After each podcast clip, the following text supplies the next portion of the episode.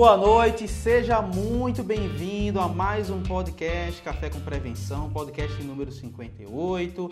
Hoje eu tenho a satisfação de trazer um cara que, que eu conheço há bastante tempo e que tem uma carreira muito, muito importante na área de prevenção de perdas, meu amigo André Pontes. André, seja muito bem-vindo, irmão.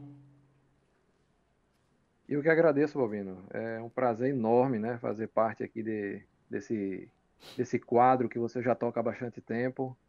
Né? Você que está na área de prevenção de perdas, luta pela área de prevenção de perdas, fala, ensina sobre a área de prevenção de perdas. Então é um prazer enorme estar com, contigo aí. Espero contribuir e aprender também nesse momento. Acho que todo momento é um momento de, de aprender também.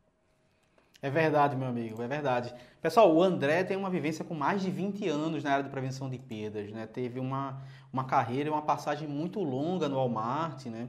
Passou por várias mudanças, acredito que todas as mudanças, né, do Walmart aí, desde o Paz Mendonça e todas as mudanças que vieram posteriormente, tem uma carreira muito sólida na área de prevenção, riscos, segurança, auditoria. E hoje está com um novo desafio no, no Home Center, né, na Ferreira Costa. A gente vai falar um pouquinho sobre isso aí.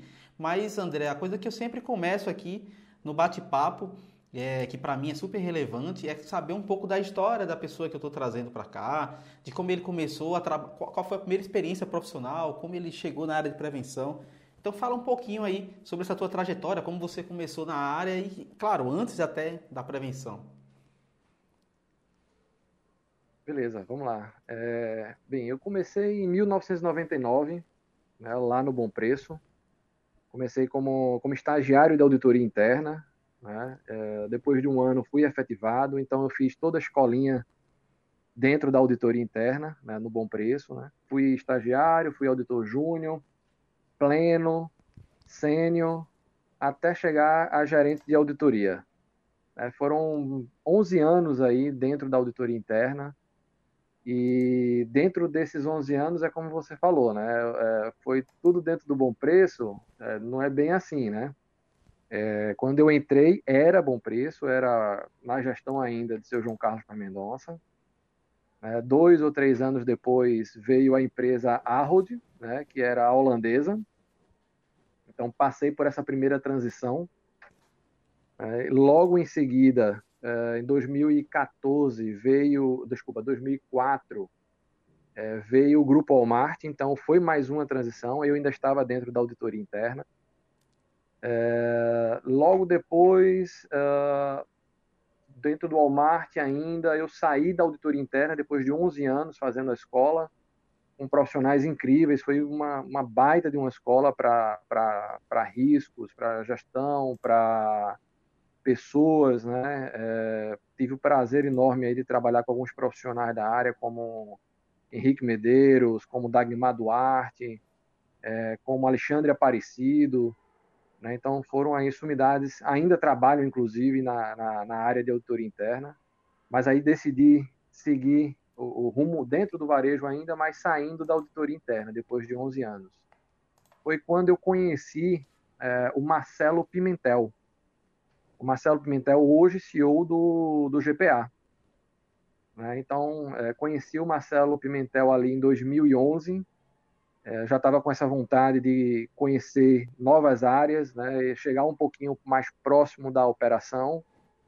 E o Marcelo Pimentel, chegando da, da Inglaterra, chegando da ASDA, né? que era, um, era, era o braço do Walmart na, na Inglaterra na época, é, conheci o Marcelo, o Marcelo fez um convite para a gente ir para uma área que ele estava formando, era uma área chamada área de produtividade. Mas aí, ah, muito ligado também à, à revisão de processos, a gente é, chegou bem próximo da área de operação, o Marcelo com a cabeça a mil, né, uma cabeça fantástica que ele, que ele, que ele tem até hoje, sempre olhando para frente, sempre olhando no futuro, sempre apaixonado pelo varejo. É, abriu essa porta para mim dentro da produtividade. Então, fiquei 2011, 2012, 2013, até que 2014 eu fui morar em São Paulo. Eu fui morar em São Paulo, ainda pelo Walmart, né, e a gente foi fazer a gestão de alguns projetos específicos. O Walmart fazendo projetos de turnaround, ou seja, naquela questão de é, voltar a ser o Walmart, uma crise que a gente passou na época grande, então vários projetos voltados para resultado.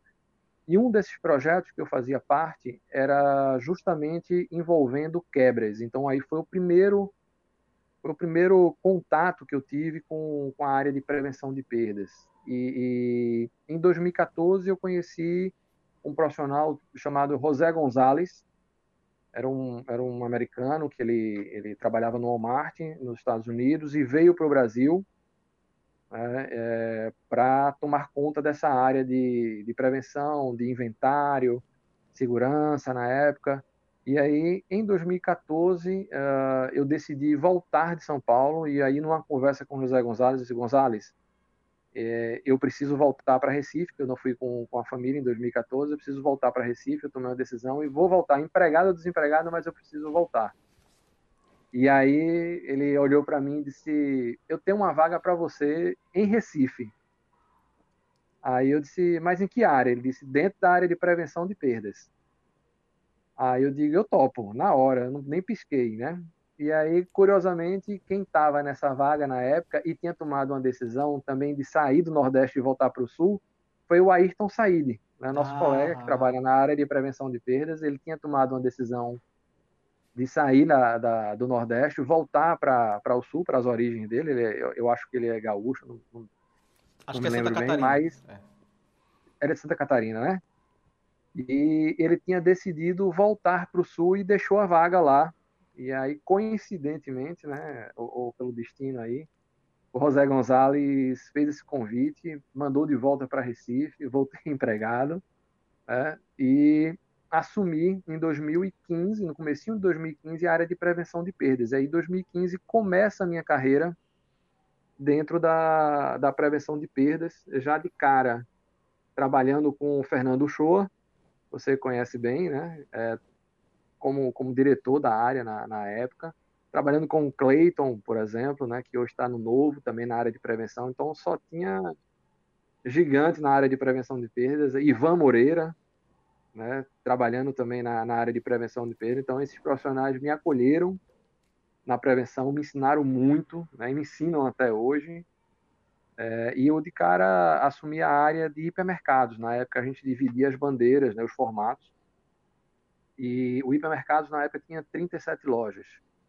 Eram 37 lojas espalhadas, espalhadas todas no Nordeste, de Salvador, da Bahia até o Maranhão. Né? E aí é, foi uma experiência incrível que eu comecei a viver dentro da área de prevenção de perdas, né?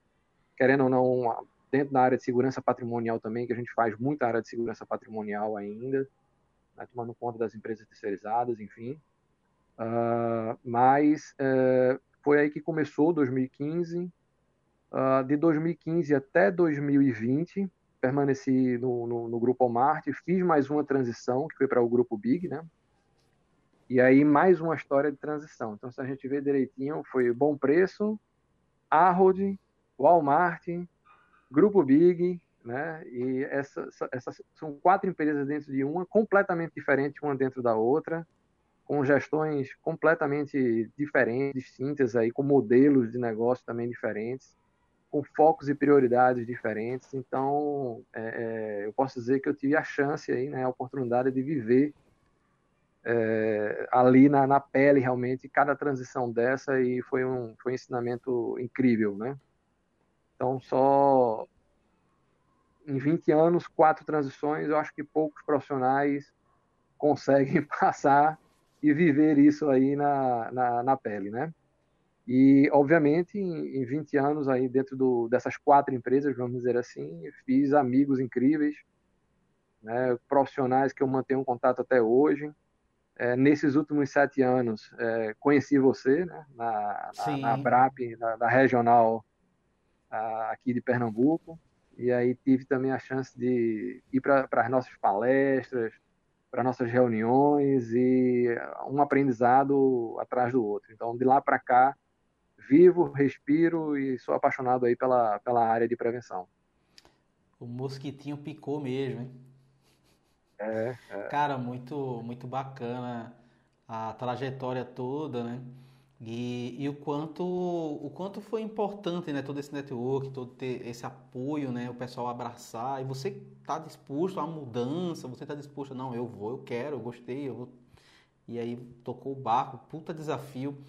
Eu acho que é isso que move a gente, né? Acho que os desafios é o, é o nosso combustível, para dizer a verdade. Exatamente. Né? E foram desafios grandes na área, e você falou de uma coisa importantíssima, que foi justamente a gestão de, de mudanças, né? Então, o profissional na época, né, atualmente também eu considero um, uma das principais habilidades, o profissional que consegue se adaptar é, a essas mudanças, e se a gente olhar e, e já puxando para dentro da prevenção de perdas, você aí que vive a prevenção há mais tempo do que eu, se a gente olhar aí os 10, 15 anos, os últimos 10, 15 anos aí da, da prevenção, a quantidade de transformação, a quantidade de mudanças que, que, que vem ocorrendo. Então, o profissional que tem essa capacidade de se adaptar, é, fazer essa gestão de mudança, é, é, ele absorve melhor e ele consegue permanecer dentro da área, ele consegue se redescobrir, redescobrir, né?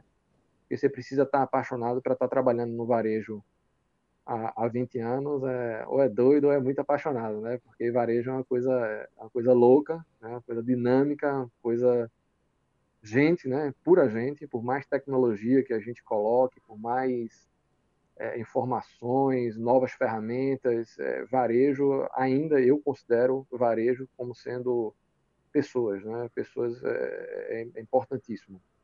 Boa, muito bom, André. Você tocou no assunto fundamental e eu quero aproveitar, inclusive, esse gancho que você falou e falando ainda sobre esses desafios, e eu acredito que você deva ter vivido e vive isso, que inclusive a gente estava até falando sobre isso no último encontro da, no fórum da Abrap, é, um dos grandes desafios que a gente tem é na formação e retenção das, das pessoas dentro da empresa, né? Essa questão da formação dos nossos profissionais. E aí eu queria que você falasse um pouquinho sobre esse desafio na hora de, não só na hora de, de, de fazer a contratação, que é uma, algo muito importante, principalmente na área de prevenção, mas como é a formação desse profissional e, e como é para conseguir reter esses talentos dentro da empresa, quais são os desafios que você viveu e tem vivido? Olha, eu acho que o, o, acho que o primeiro desafio aí é, para o profissional da prevenção, é, eu acho que é essa capacidade de adaptação e essa gestão de mudança. Né? Ele entender é, que a prevenção é, ela tá ela tá ela tá todo dia aí dando um passo para frente né? Então quem participa quem vê aí quem participou por exemplo do fórum e consegue dentro do fórum ver é, é os executivos de grandes empresas é, como o Carrefour da vida como o próprio grupo Big como a Via Varejo né? A gente teve a oportunidade de ver o CEO é, você vê, por exemplo, a aproximação da, da área com auditoria, por exemplo. Então, para mim, é, hoje, para o profissional da, da prevenção de perdas, para mim o desafio maior, falando de, de, de capacidade de, de, adaptação, gestão de mudanças, entender essa transformação, entender que a prevenção ela não é mais uma área é, é a parte do negócio, é uma área estratégica. Então, achar que vai estar tá na prevenção e vai estar tá fazendo ali o beabá, ou que vai estar tá só cuidando é, é, de perda de produto, por exemplo, que vai estar tá cuidando só de gestão de segurança patrimonial, é, é uma ilusão, né? Porque a gente hoje está tocando aí em inventários, gestão de riscos, controles, processos, compliance, né? Na, a, a, indústria, como você falou, Gabriel aí, que, que vai falar com a gente aí num próximo, vai trazer a visão da indústria para dentro da prevenção de perdas, né? Então, uh, esse acho que é o primeiro grande desafio, né? Fazer com que o profissional da prevenção, e aí quando a gente fala o profissional da prevenção, a gente está falando é, lá desde a da base da, da prevenção de perdas.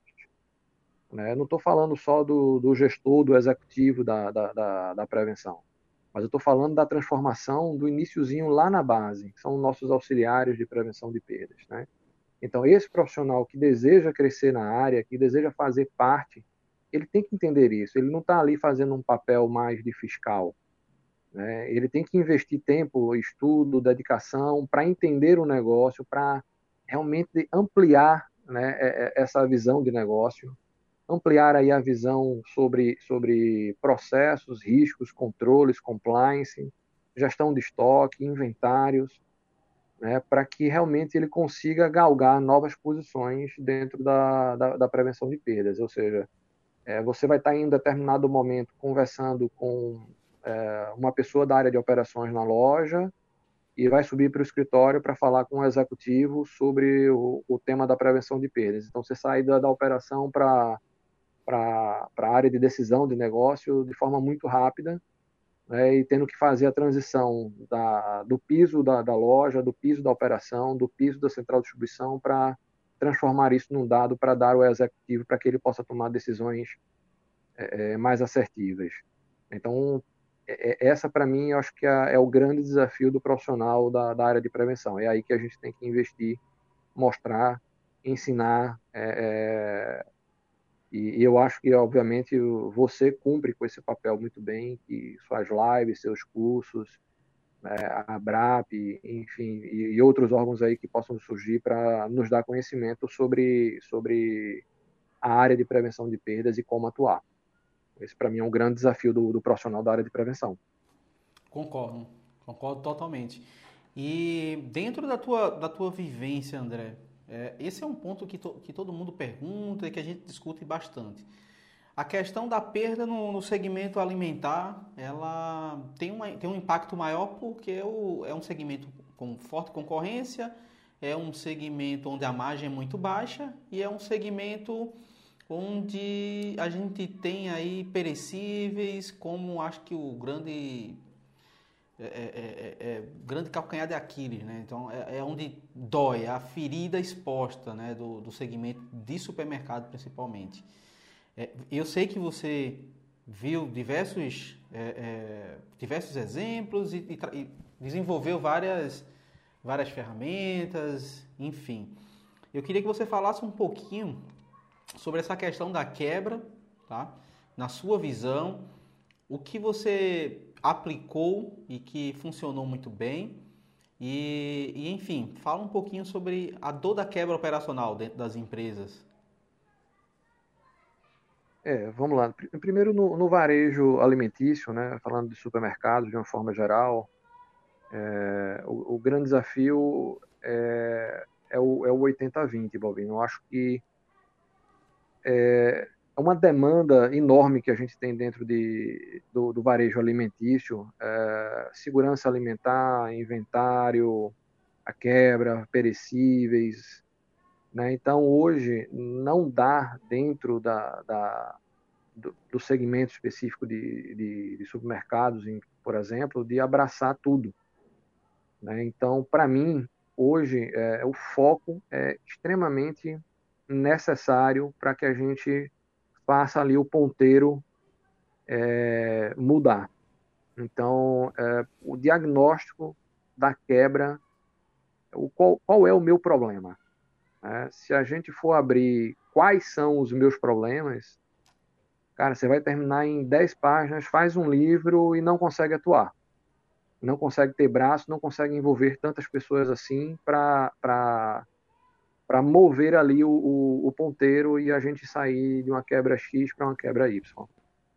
Né? Então, fazer o diagnóstico é, é, da quebra, fazer o diagnóstico ali do qual é o seu problema e depois ir depurando, né? Ou seja, ah, meu problema é, é o perecíveis, dentro do meu perecíveis é o açougue, dentro do açougue é o meu rendimento, é o meu, meu recebimento, né? É, entender um pouquinho da venda, entender um pouquinho da margem e aí chegar lá no, no, ponto focal e mudar a chave, mudar o processo, ou seja, é entender que dentro daquele seu ponto focal algo precisa mudar e precisa mudar de forma definitiva. Então você precisa construir algo não para apagar o incêndio, não para melhorar numa determinada loja, não para melhorar, melhorar ali momentaneamente. Então, quando a gente faz esse, esse diagnóstico que chega ali na, na, na causa raiz, na ferida do negócio, é pensar é, é, em novos processos, treinamento de pessoas, é, uma nova tecnologia, uma nova ferramenta para que se mude de forma definitiva. E aí você vira aquela chavezinha. E aí você vai para o passo 2, vai para o passo 3, vai para o passo 4, né? E, e, por aí diante. Então, mesmo em empresas que têm é, já um, um, uma área de prevenção de perdas muito bem estruturada, né? É, e aí eu vou utilizar um pouquinho do, da minha vivência dentro do, do Walmart, dentro do grupo Big, por exemplo, e agora atualmente o Carrefour, né? Que também tem uma área de prevenção gigante ali que cuida é, não só da prevenção de perdas, mas cuida da segurança patrimonial, que cuida da segurança alimentar, que cuida do inventário, da gestão de estoque, de compliance. Então, cada célula dessa, ela tem um mundo por trás para tomar conta. E se o profissional, se a área não tiver o diagnóstico muito bem feito de onde ele tem que atuar, ele fica, ele fica dando tiros né, no, no, no vazio. Então, para mim, o grande desafio é, é, é, esse aí, é fazer o diagnóstico da, da quebra. E, aí, e, obviamente, quando a gente fala diagnóstico, a gente está colocando numa, numa, numa, linguagem mais varejo, né, uma linguagem mais operacional, mas aí por trás a gestão de risco, né, aí por trás a, a, gestão de processo, aí por trás a controle chaves. Né, então, o profissional entender é, é do negócio, entender onde é que está o seu problema, poder entrar dentro desse problema, poder entrar dentro daquele processo e tratar, é, para mim aí é o grande desafio da quebra, né? É, e olhando para dentro, agora um pouquinho mais dentro da minha realidade atual do, do home center, é, claro, é um negócio completamente diferente do, do, do supermercado, né? É um com margens, com o, o próprio tipo de negócio, são negócios dentro do próprio negócio, é uma variedade de serviços é, gigante, né? e principalmente logística. Né? Tenho aprendido muito é, dentro dessa área de home center e a logística faz muita diferença, muita diferença. Né? Abastecer um caminhão trazendo refrigerante ou sortimentos diversos de um, de um supermercado, seja carne, seja frios, é completamente diferente de fazer uma logística é, com piso, por exemplo, ou com tinta, ou com jarro com flores, ou com simples tomadas, enfim, é, é o negócio de logística dentro do home center, é, é uma área à parte dentro desse negócio. E o desafio é, dentro do, do home center, para mim, está muito aí dentro da, da, logística. Tá? E aí, quando a gente fala logística, a logística bem mais ampla, né? é uma logística não só para abastecimento de loja, mas a gente está falando agora também de um e-commerce muito forte.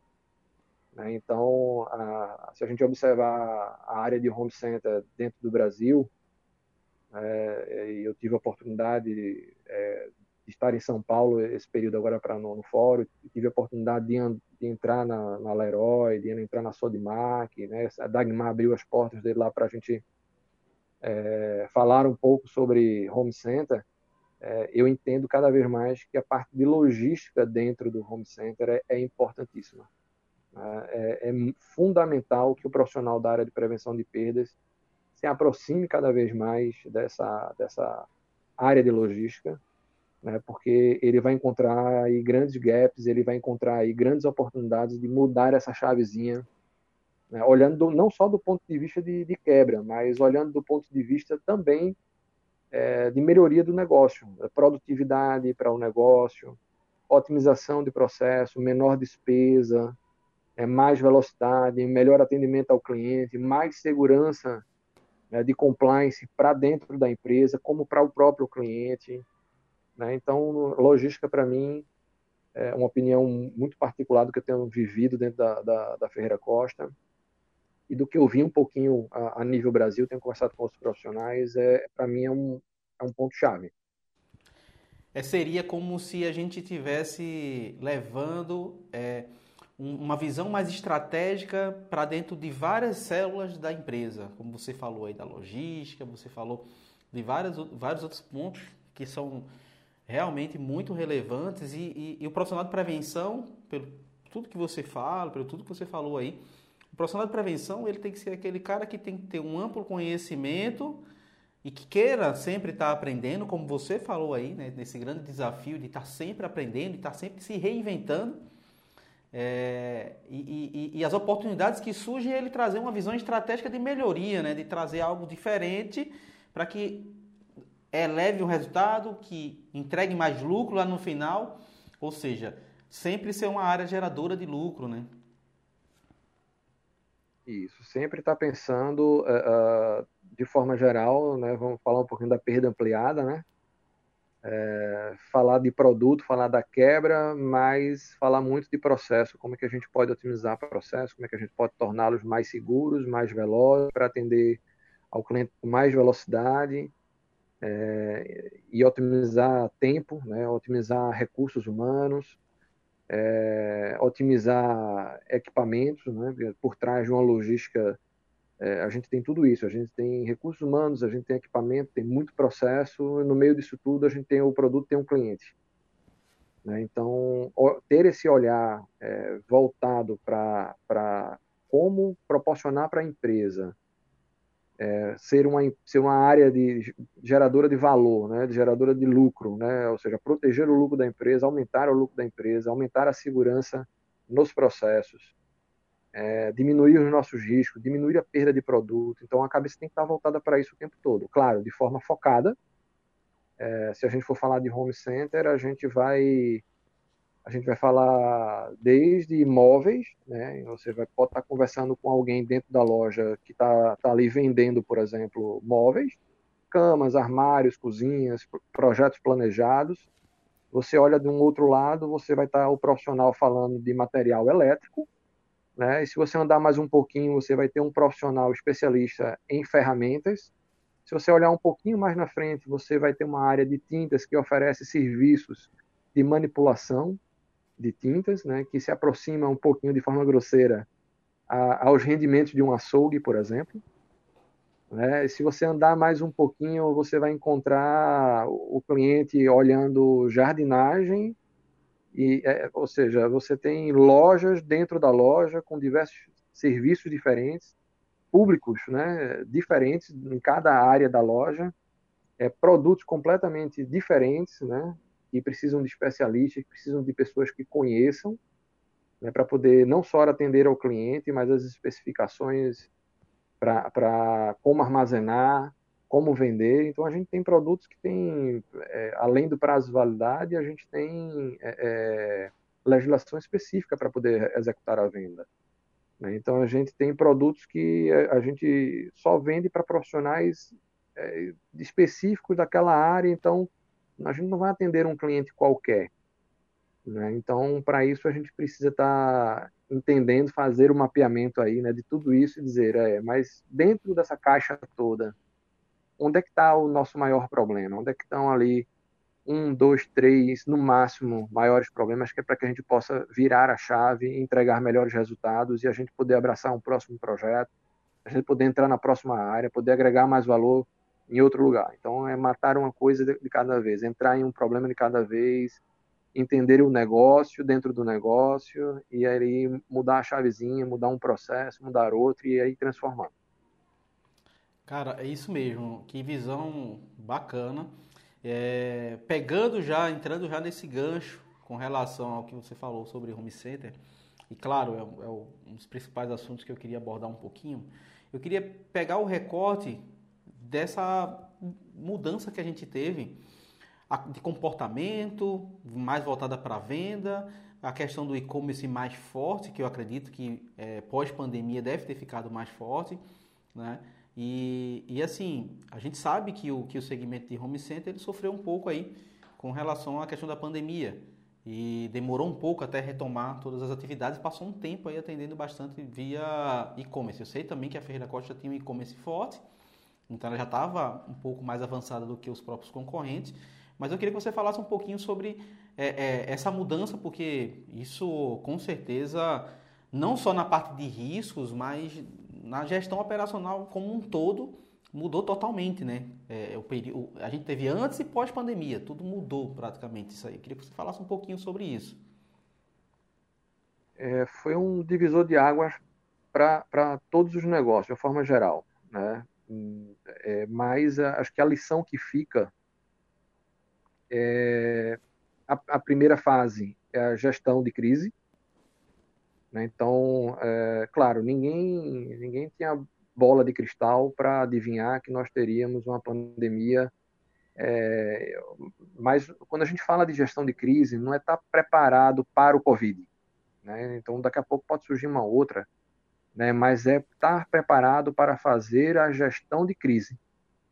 Então, é, é, e quando a gente fala de gestão de crise, não é a área de prevenção ou a área de auditoria interna, é a empresa. A, a, obviamente, a área de prevenção ela entra é, pensando na, na, gestão de crise de uma forma toda. E se acontecer uma crise, como nós vamos agir? E aí, como vamos agir a nível de processo? Como é que nós vamos agir a gestão de, de, de estoque?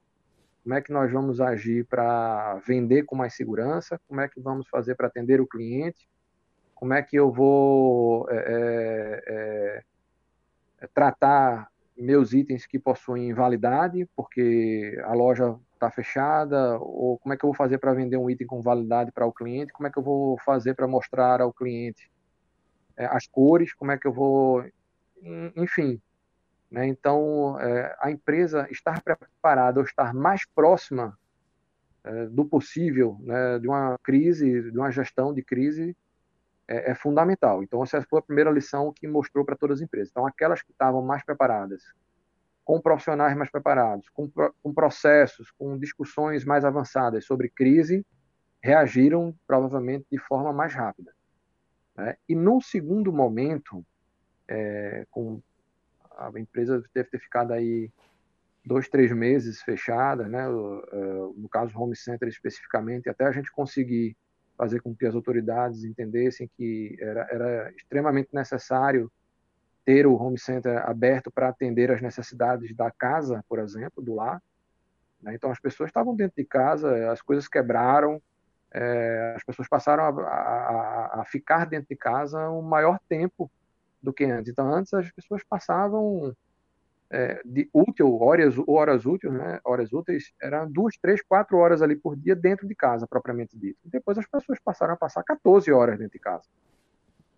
Né? Então, é, é, passaram a, a, utilizar muito mais o, o, o seu ambiente é, familiar, vamos dizer assim, para profissional, por exemplo, né? Então as pessoas precisavam montar escritórios, as pessoas precisavam comprar um chuveiro, as pessoas precisavam é, fazer uma pequena reforma para poder adaptar o seu, seu local onde você vivia, é, um local melhor para que ele agora pudesse é, passar com a família, pudesse almoçar, mas que pudesse trabalhar e que pudesse fazer uma leitura mais agradável, ou seja, até que isso a gente entendesse, né, fazer com que é, as pessoas, ó, a gente tem produtos que podem te atender, e quando foi ali em 2020 que a gente começou a reabrir, cara, deu um boom. Né? A quantidade de pessoas procurando coisas para, para suas casas. E aí vem mais uma vez, como é que a gente atende com segurança essas pessoas? Como é que a gente atende é, sem alvoroço, sem, como é que a gente atende o cliente, né? sem perder produto, sem causar nem, nenhum impacto, por exemplo, do cliente querer se deslocar para ir no, no, no, home center, na Ferreira Costa ou no negócio, chegar lá e não ter o produto. Né? Como é que eu faço para atender agora o meu cliente pelo e-commerce se meu estoque não está com a curacidade necessária? Né? Então, quem tinha uma gestão de estoque, por exemplo, quem tinha o um inventário é, melhor, né? quem tinha um processos mais, mais é, é, consolidados para fazer a gestão do estoque, quem tinha é, melhor acuracidade, conseguiu atender o cliente. Né? E aí aonde entra a gente aí nessa, nessa, nessa busca né, para atender o cliente. Ou seja, tudo aquilo que a gente fez no passado é, para melhorar o inventário da loja, para melhorar a organização de depósito, coisas que a gente imaginasse, poxa, tão básico, né? Poxa, ficar batendo naquele ponto de que o depósito tem que estar organizado, cara, tem coisa tão importante, mais importante, né, para fazer. Cara, tão mais importante do que o básico não tem, porque se você não fizer o básico, aquilo que é extremamente difícil não vai sair bem feito. Né? Então, organizar o depósito, deixar o depósito organizado por setor, com, com PEPs né, é, é, é, bem montado, por exemplo, é, saber onde é estão os produtos, quem tinha ferramentas, por por exemplo de, de, de um WMS para poder fazer a localização do produto mais rápido, quem tinha investido é, na organização, é, treinamento de pessoas, conseguiu é, muito mais rápido atender o cliente, conseguiu superar essa, essa questão da, da pandemia com, com o negócio. Né? Obviamente, por trás aí a, a tecnologia, é, a estratégia, né? a empresa que estava com o e-commerce um pouco melhor, ou que tinha uma estratégia mais bem montada, saiu na frente. Mas por trás de tudo isso, há pessoas, há depósito organizado, há um estoque com acuracidade, né? há processos bem montados por trás com os devidos controles para que não haja, não haja perda, não haja prejuízo, é, e aí prejuízo olhando por perda ampliada mesmo, né? ou seja, é, é falta de produtividade, né? não conseguir atender o cliente no tempo que ele desejava, não conseguir achar o produto, entregar o produto errado, é, não conseguir atender o cliente é, é, na loja de forma correta e por aí vai. Boa. Então, para mim, esse foi, esse foi o grande cenário aí que a gente viveu e ainda vive, né? Porque não, não, não vai voltar atrás. Essa nova rotina que a gente tem do cliente procurar o e-commerce, procurar velocidade no que fazer, o cliente não quer ficar se expondo mais, talvez, na loja e a gente tem que atender esse mesmo cliente, a gente tem que ter o produto, a gente tem que ter a voracidade, a gente tem que entregar o produto de forma correta, não pode entregar o produto quebrado, não pode entregar o produto errado. É, tem muita logística aí por trás né, para que isso, faça, isso aconteça. Então, é, é nisso aí que a gente precisa, eu acho que a gente vai ainda viver mais alguns anos aí até a gente achar um equilíbrio. Hoje ainda há muito esforço para a gente chegar lá, de uma forma geral.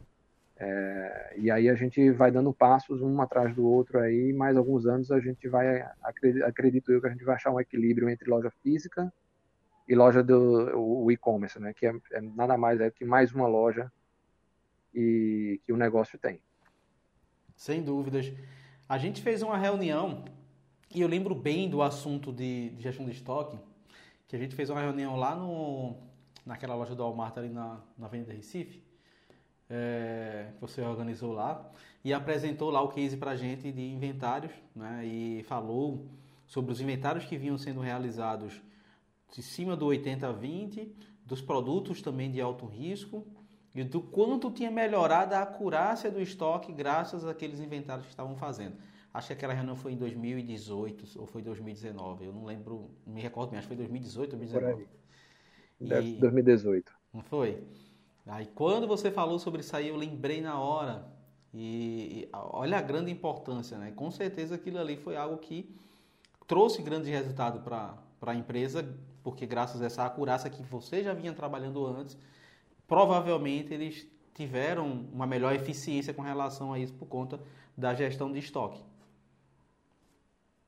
Exatamente. Eu lembro bem na época a gente fazia os inventários anuais, né? Eram é, é, são inventários, acredito que ainda são inventários terceirizados, anuais, né? gerais, é, mas a gente criou na época né? É, um inventário rotativo, uh, já era bem discutido no, no, no, mercado de uma forma geral, e a gente comprou essa briga e disse, não, a gente vai é, sacar uma pessoa do time de prevenção, que era, a gente tinha que sacrificar um posto de trabalho, como a gente fala, né?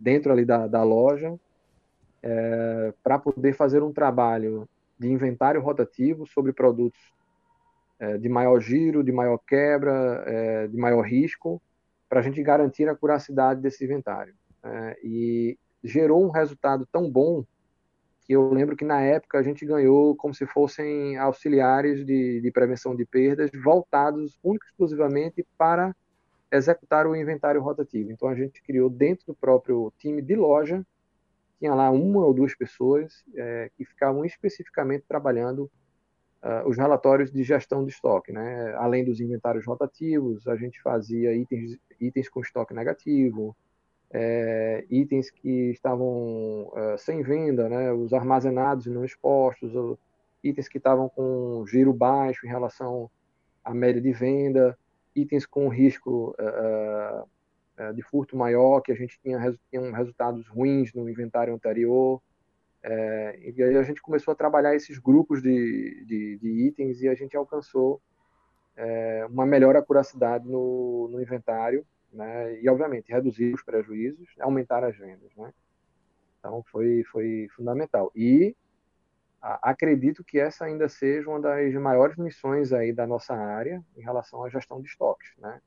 É, o Carlão tem falado bastante aí sobre, por exemplo, o trabalho, a interação da área de prevenção de perdas com rupturas, por exemplo. Né? Ou seja, a gente ter uma área de prevenção que olhe para a ruptura operacional e que olhe para a ruptura comercial, que a gente possa é, discutir né, melhores estratégias, tanto com a área comercial, com a diretoria comercial da empresa, quanto com a própria área de operação na parte de organização de depósito, né, para que ele coloque o produto que está lá dentro do depósito na área de vendas, para que não vença, para que a gente possa vender mais, para que a gente possa abastecer com maior velocidade. Então, é, o olhar de, de perda ampliada é, e o Carlão vem tocando muito nisso. Eu acho que é um, uma grande sacada que a gente tem que, tem que investir, tem que investir é, tempo, né, tem que investir conhecimento para participar da, dessa parte de gestão de, de estoques e inventários. Eu acho fundamental. Você tocou nesse assunto aí. Essa questão da ruptura é um, é um tema que a gente vem abordando bastante na Abrap. Carlão levantou a bandeira há bastante tempo atrás, como você falou e que é um tema recorrente né, nas nossas reuniões, nos nossos fóruns, a gente sempre fala sobre questão da ruptura. O quanto é impactante a gente fazer um inventário, um inventário de ruptura, fazer uma análise e identificar que 10, 11, 12% é, da ruptura é operacional, né, que o produto está no estoque, não está na loja, aquilo do armazenado não exposto, como você falou. E, e é algo que as empresas ainda não começaram a dar uma, vi, uma visão é, é, para isso, não enxergar isso como grande oportunidade. E, e eu até brinco que se ele começasse a levantar esses indicadores, ele ia ver que é, aqueles 10% que parece ser pouco, 5, 6% que ele acredita ter, mas que já está em dois dígitos há bastante tempo, né, como a Neogrid mostra nas pesquisas, não é de hoje que temos aí dois. Não é por conta da pandemia que a gente tem uma ruptura acima de dois dígitos, já faz muito tempo, né, né André? Muito antes disso. Isso. E a gente não trata, porque enquanto a gente está brigando. A, gente, a perda, a gente está brigando com. Eu, eu concordo, a gente está brigando com 2%, que está debitando do lucro 3%, 4%, para quem não controla nada, que debita diretamente da linha de lucro. Mas entenda que a gente tem uma oportunidade gigante de 10%, 12% de ruptura que é, a, que, que é o que a área comercial enxerga, que é que a área de operação se preocupa e que tem um impacto maior na entrega de resultado deles.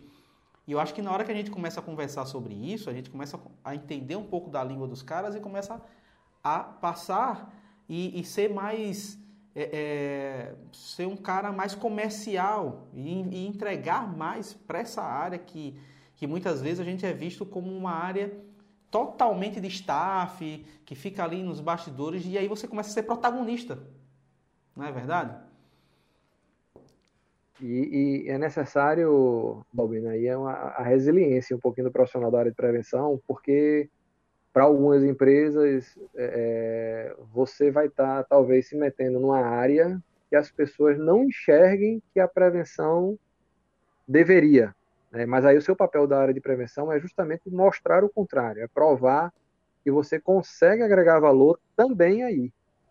Né? Então, é, é, você falou lá de 2018 do case, então, veja, a gente teve que sacrificar um posto de trabalho, um determinado posto de trabalho, para colocar dentro da gestão de estoque, e a gente teve que provar né, que o trabalho geraria é, melhor acuracidade nos estoques e que isso agregava valor para a companhia.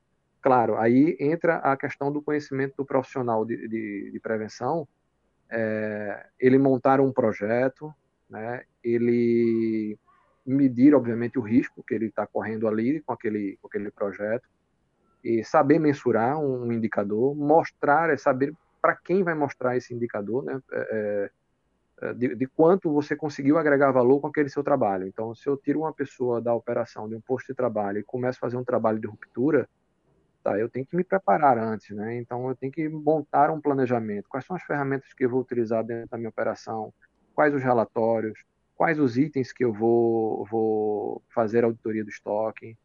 É, o quanto eu vou conseguir de retorno? Então aí é onde entra realmente a capacitação do profissional para poder mostrar tudo isso e no final sim as pessoas começam a olhar para você, começam a olhar para a área de prevenção de uma forma diferente. É, poxa, é mesmo. Então, se desses 10%, aí, 10 a 12% que a gente tem de ruptura é, do varejo de uma forma geral, né?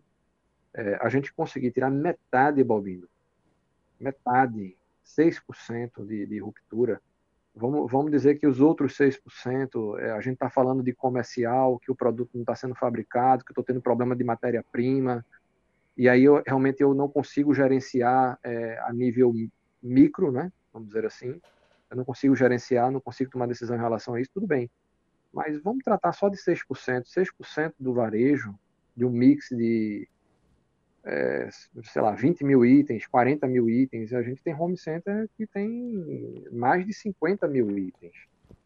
Né? É, supermercados, a gente tem lojas é, de, de, de, atacado que eu tenho certeza que deve ter aí mais de 20 mil SKUs. Né? Então, se a gente está falando de uma ruptura de 6%, né? e a gente está falando de itens aí de curva A, B, C, é, cara, é, você conseguir atender o cliente, ele achar o produto na prateleira é, com preço correto, é, isso não tem valor. Ele se deslocou da sua, da sua casa, da sua residência, decidiu, optou por aquele varejo, aquele varejista, né, se dispôs a ir lá, estacionou seu carro, entrou na loja e não encontra o item.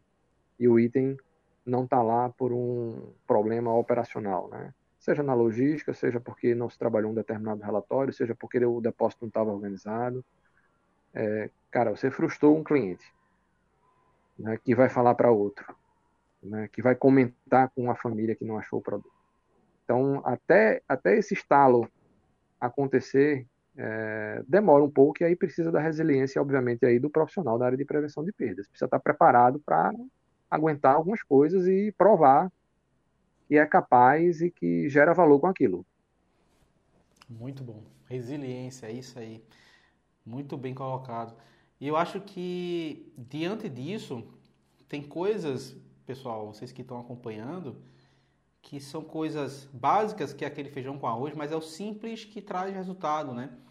E a gente precisa começar a fazer isso rodar como a gestão de estoque, que foi algo que o André pontuou super bem. Falamos aqui sobre o case que ele falou lá na nossa, numa, de nossas reuniões.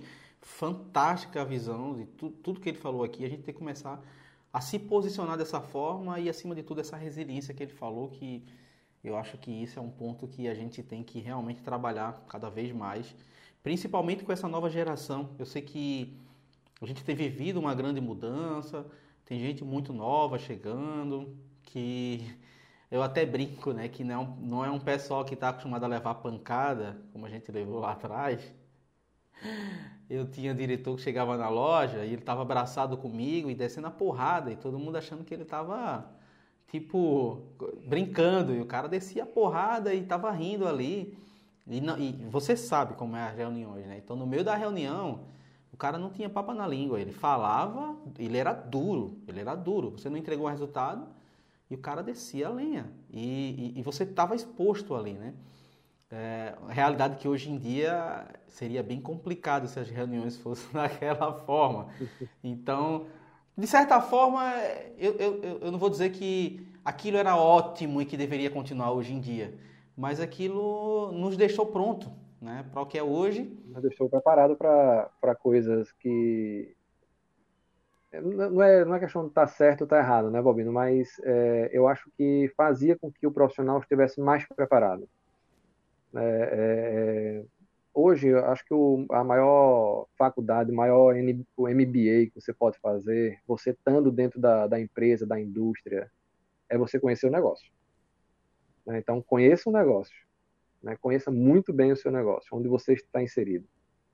Né? Porque é, é, as pessoas, primeiramente, vão te desafiar é, com o conhecimento, não é o conhecimento do, do MBA, a técnica avançada, não sei das quantas, não sei da onde é, eles vão desafiar é o processo em loco. Né? Ou seja, vai dizer que você está falando besteira ou que você está falando uma, uma coisa que é certa, porque você conheceu o processo em loco, como ele funciona, ou se ele não funciona. Né? Então, as pessoas, quando você vai falar, por exemplo, de, de itens que, que, estão armazenados nos postos, ou que estão uma ruptura comercial, ou que o depósito precisa estar bem arrumado, Cara, você precisa mostrar A mais B. Você precisa provar que aquilo que você está falando é, é verdade e tem valor. Né? Não adianta esbravejar e chegar e bater foto que o depósito está desorganizado e não mostrar, por exemplo, por trás quantos itens estão ali dentro do depósito, há quanto tempo eles estão ali dentro do depósito e quanto a gente perdeu de venda num determinado período. É, ou quantos clientes você impactou. Acho que é a melhor forma de, de, de falar com a operação é quantos clientes você deixou de atender ou quanto de venda você deixou de, de, de perder. Quando você fala, por exemplo, de vamos, vamos tratar de cancelamento na, na frente loja, né? Quando você abre a boca para dizer que tem 500 cancelamentos por dia numa determinada loja, tá, mas sim, 500 cancelamentos, isso é bom, isso é ruim, é, o, o que é que eu estou cancelando, qual o produto que eu estou cancelando, quanto tempo a mais é, a fila, né, por exemplo, está sendo improdutiva, é, o quanto de controle ali por trás de um cancelamento, pode estar tá existindo uma fraude. Então, enquanto você não mostrar você não conhecer o processo, você não sugerir para a operação é, é as melhorias, ele não vai, ele não vai te dar atenção, ele não vai, ele não vai te dar crédito para que você possa evoluir com outros projetos, para que você possa evoluir com o KPI, para que você possa evoluir com o seu trabalho. Então, o, o primeiro MBA aí que eu diria para o profissional é investindo na sua própria empresa, conhecendo do, dos processos, conhecendo da, da, da cultura, é, conhecendo ali o produto que você está tá, tá vendendo, conhecer o processo na, na íntegra, íntegra, conhecer os riscos ali do negócio, conhecer os controles chaves, e aí depois você usa a sua técnica, usa é, o MBA que você fez, você usa o curso, você usa qualquer outra coisa, alguma, alguma ferramenta específica de mercado. Mas primeiro você tem que provar A mais B é, para a direção, para os executivos da empresa, que aquilo que você vai fazer, aquilo que você está fazendo está gerando valor agregado. Muito bom. É isso mesmo. Eu acho que na hora que você interage com outras áreas, aprende um pouco mais sobre o negócio, você com certeza vai agregar mais valor, não só para você como carreira, mas como também para a empresa. Eu acho que você colocou muito bem aí. André, a gente está chegando aqui no final do bate-papo, estamos com quase uma hora já aqui, pra, quase uma hora, batendo quase uma hora. E Vai rapidinho, né? É rápido. A gente vai conversando aqui é duas horas. Rápido. É porque a gente vai conversando sobre achei... coisa que a gente gosta. Exato. Eu achei que ia demorar aqui uma eternidade. Rapaz, é a primeira vez que eu fazer isso. Será que isso vai demorar muito? Será que eu, eu tava nervoso? Mas é, é gostoso falar do que aquilo que a gente gosta de fazer, do que a gente tem conhecimento e gosta de aprender também, né? É isso. A gente vai batendo papo e nem percebe o tempo passando, entendeu? E aí, André, eu, eu queria fechar aqui com uma, com uma pergunta que, para mim, é, é, é, é, muito importante para as gerações que estão chegando agora, os profissionais que estão começando na área de prevenção de perdas, assim como quem também já tem uma certa vivência né, da sua visão de longo prazo para a área de prevenção. Agora, né, de quatro anos para cá, que a gente tem a ABRAP, ou seja, a gente tem uma associação que nos representa Estamos tendo aí uma, uma evolução muito grande graças a isso. Né? Estamos tendo uma visibilidade maior. Estamos cada vimos a mudança também na Abras, que começou a olhar para dentro e vendo a, a, área de prevenção como algo realmente que vai gerar um, né, algo que vai gerar uma eficiência maior dentro da empresa e não só apenas uma área de staff. E aí eu queria, queria que você falasse um pouquinho sobre o que você tem de visão aí a longo prazo para a nossa área, para a área de prevenção. Não só prevenção, mas tudo que está dentro do guarda-chuva da prevenção, governança principalmente, compliance, riscos. Fala um pouquinho, meu amigo. É, vamos lá. Prevenção, é, olhando para o futuro e, e para quem está chegando, é, independente da idade, mas que está chegando. É, acho que a primeira palavra é a resiliência é, a segunda é conhecimento. Né? Conhecimento é, é fundamental é, e é execução. Né? É execução. É, é, uma área que você precisa entender. É, eu gosto de chamar que é uma área cross. Né? É uma área cross por quê, André? Porque é uma área que ele vai tratar com o operador de loja, mas ele pode tratar com a área de marketing, ele vai tratar com a área jurídica, ele vai se aproximar do jurídico, do, da auditoria interna, ele vai se aproximar é, é, da área de compliance, né? ele vai continuar tendo um braço de segurança patrimonial. Então, não é uma área que fica ali isolada fazendo o, o seu, o seu beabá. Né? É uma área que você precisa entender, você precisa lutar para isso, você precisa é, entrar nesse time da, da, área de prevenção, que a ABRAP está é, é, é fazendo esse papel, você faz muito esse papel, Bobino. É, dar essa cara de estratégia realmente para, para a área de prevenção de perdas. Né? Não, não é achar que você vai fazer a gestão, vai ser, vai ser líder de uma loja com tantas pessoas e vai ficar ali cuidando de cada posto de trabalho. Não, você não tem, você não pode pensar assim. Né? Você tem que entender que cada posto de trabalho ali que uma prevenção de trabalho, uma prevenção de perdas ocupa, é, tem um processo em que ele participa, ou que deveria participar e que ele poderia estar agregando valor, né? E saia desses postos de trabalho e olhe para o negócio de uma forma geral. Né? Então, é, se a gente olhar 10 anos atrás e falar da área de prevenção de perdas, talvez a gente não estivesse conversando sobre ruptura. Né? Então, se o profissional de prevenção de perdas é, entender o negócio como um todo e entender que ruptura é um dos riscos do negócio, né? é um risco mapeado e que a, as áreas precisam trabalhar, se ele não entender isso, ele não vai é, executar nenhum trabalho, ele não vai ter nenhum projeto direcionado para aquilo que é importante. Né? Então, eu estou, obviamente, pegando o número genérico aí da, da, da, da ABRAP, né? a, gente, a gente tem 10 a 12% de, de ruptura, mas cada empresa deve ter ali é, é, por trás, e provavelmente a prevenção está participando disso, é o mapeamento dos seus riscos, né? E, e tenho certeza absoluta que é, a gestão de estoque, inventário, ruptura é um deles. Como ele está mapeado dentro da sua empresa, seria um risco baixo, seria um risco alto, eu, eu não sei. É, mas eu duvido muito que, tratando-se de, de varejo, né, o estoque não seja um dos itens é, é, fundamentais ali na sua lista. Né? Então, trabalhar a gestão de estoque, é, para mim, é, é, é fundamental. Né? Então, resiliência, é, conhecimento do negócio onde a gente está e entender que a área de prevenção de perdas é, uma coisa muito mais ampla. Né? você pode ter um, você tem aí um campo para trabalho gigante precisa, obviamente, você ter resiliência, porque as pessoas não vão acreditar ou, ou vão dizer que não é da, não cabe à área de prevenção de perdas fazer aquilo e você vai ter que enfrentar isso, você vai, vai, ter, vai precisar ser resiliente. Né? Conhecimento, que a gente falou aqui, é conhecer o teu negócio para poder fazer o diagnóstico, por exemplo, das suas perdas e aonde você pode agregar valor, né? É, é... E no final entender que você vai ter que pegar essa sua resiliência, vai ter que pegar esse seu conhecimento e vai ter que saber tratar com as pessoas corretas.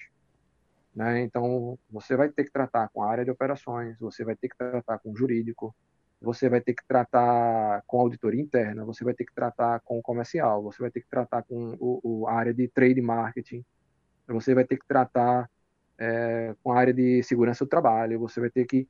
Então, é, é uma área que eu gosto de chamar que ela é cross em função disso. Então, o profissional e a prevenção de perdas, no meu entendimento, está caminhando para isso. Claro que tem empresas aí como um Carrefour da vida, por exemplo, é, que tem uma área, uma estrutura de, de, prevenção de perdas gigante, maravilhosa, com profissionais excelentes, uma coisa mais robusta, mas que tem grandes desafios, tem seus desafios. Mas eu olhando é, para o varejo como um todo, né, seja drogaria, seja home center, seja supermercados de menor porte, de médio porte, né, você conhece bem aí a, a, o Nordeste agora no, no Rio, é, o quanto um profissional é, da área de prevenção de perdas faz falta é, num negócio, por exemplo, pequeno, de médio porte, seja no supermercado, na drogaria, né? O quanto a gente conseguiria agregar valor é, se realmente investisse. E, e se, eu falo, se eu for falar aqui de uma pessoa que é resiliente, essa pessoa é você, Balmino, porque você fica ali, você é insistente, é, você vem na, na, na, luta já há alguns anos com seus vídeos, com seus cursos, disseminando conhecimento. Então, é, é, Balbino transmite conhecimento, é altamente resiliente, né, e entende que a área é uma área cross, né? Então, é, é, é esse o futuro para mim da, do profissional e da área de prevenção de perdas. É isso. Cara, fantástico. Eu acho que não, não teria forma melhor da gente finalizar aqui o nosso bate-papo. É, pessoal, eu quero agradecer a todos vocês que, que estão assistindo. Quero falar também que quem quiser rever vai ficar aqui no YouTube e quem quiser só escutar, porque é super relevante você escutar tal, vai estar no Spotify. Acredito que amanhã já vai estar. Vou estar subindo lá para o Spotify o áudio para vocês escutarem podcast, escutar a hora que vocês quiserem. É, o grande intuito aqui do Café com Prevenção é trazer profissionais com uma bagagem, com experiência para contar um pouco da sua vivência, como eu trouxe o André e trago outros profissionais, porque eu acho que isso é, isso é relevante para todos nós, porque isso é algo que vai ficar guardado aqui, é algo que vai ter um momento que a gente vai dizer, caramba, deixa eu escutar a história do André. Então vai estar falando sobre André, vai estar falando sobre vários e vários outros que passaram por aqui e vários e vários outros que vão passar também. Que a gente continua a luta, trazendo pessoas aqui, porque para mim é importante né, que todos esses profissionais falem e, e nos dê é, a sua vivência, porque isso agrega valor para a gente, a gente aprende com isso e, e para mim é muito importante. Eu quero agradecer, André, por, por você ter disponibilizado o tempo para a gente bater um papo. Eu sei que que você tem uma agenda corrida e agradeço demais pela sua disponibilidade, meu amigo. Eu que agradeço, Bovino. Agradeço demais é, pela oportunidade e espero que muitos outros profissionais passem por aqui pela, pelo Café com Prevenção com você e você continue é, disseminando aí conhecimento na área de prevenção, experiência é, porque eu acho que é isso que a gente está precisando realmente na, na, nossa área, tá? Então, muito obrigado pelo teu tempo, pelo convite e pelo aprendizado aí nesse, nessa uma horinha que a gente ficou aí, uma hora, uma hora e dez que a gente ficou. Verdade. Valeu, André, muito obrigado. Pessoal, obrigado e até o próximo Café com Prevenção. Próxima semana a gente vai estar aqui de novo, vai ter um convidado que depois eu vou falar para vocês qual é, não vou revelar agora, vai ficar aí. Valeu, André, obrigado. Valeu, obrigadão. Quem quiser seguir o André, tem o LinkedIn dele aqui na descrição. Segue o André lá no LinkedIn. Forte abraço para você. Próxima semana, no mesmo horário, estarei aqui com um novo convidado para contar uma nova história, para a gente debater um pouco sobre prevenção de perdas, porque esse é o assunto que agrega valor para a gente. Eu agradeço demais pela participação de todos vocês. E, claro, faz o seguinte, compartilhe essa entrevista aqui com quem você acredita que seria relevante para ela, tá bom? Forte abraço e até mais. Valeu!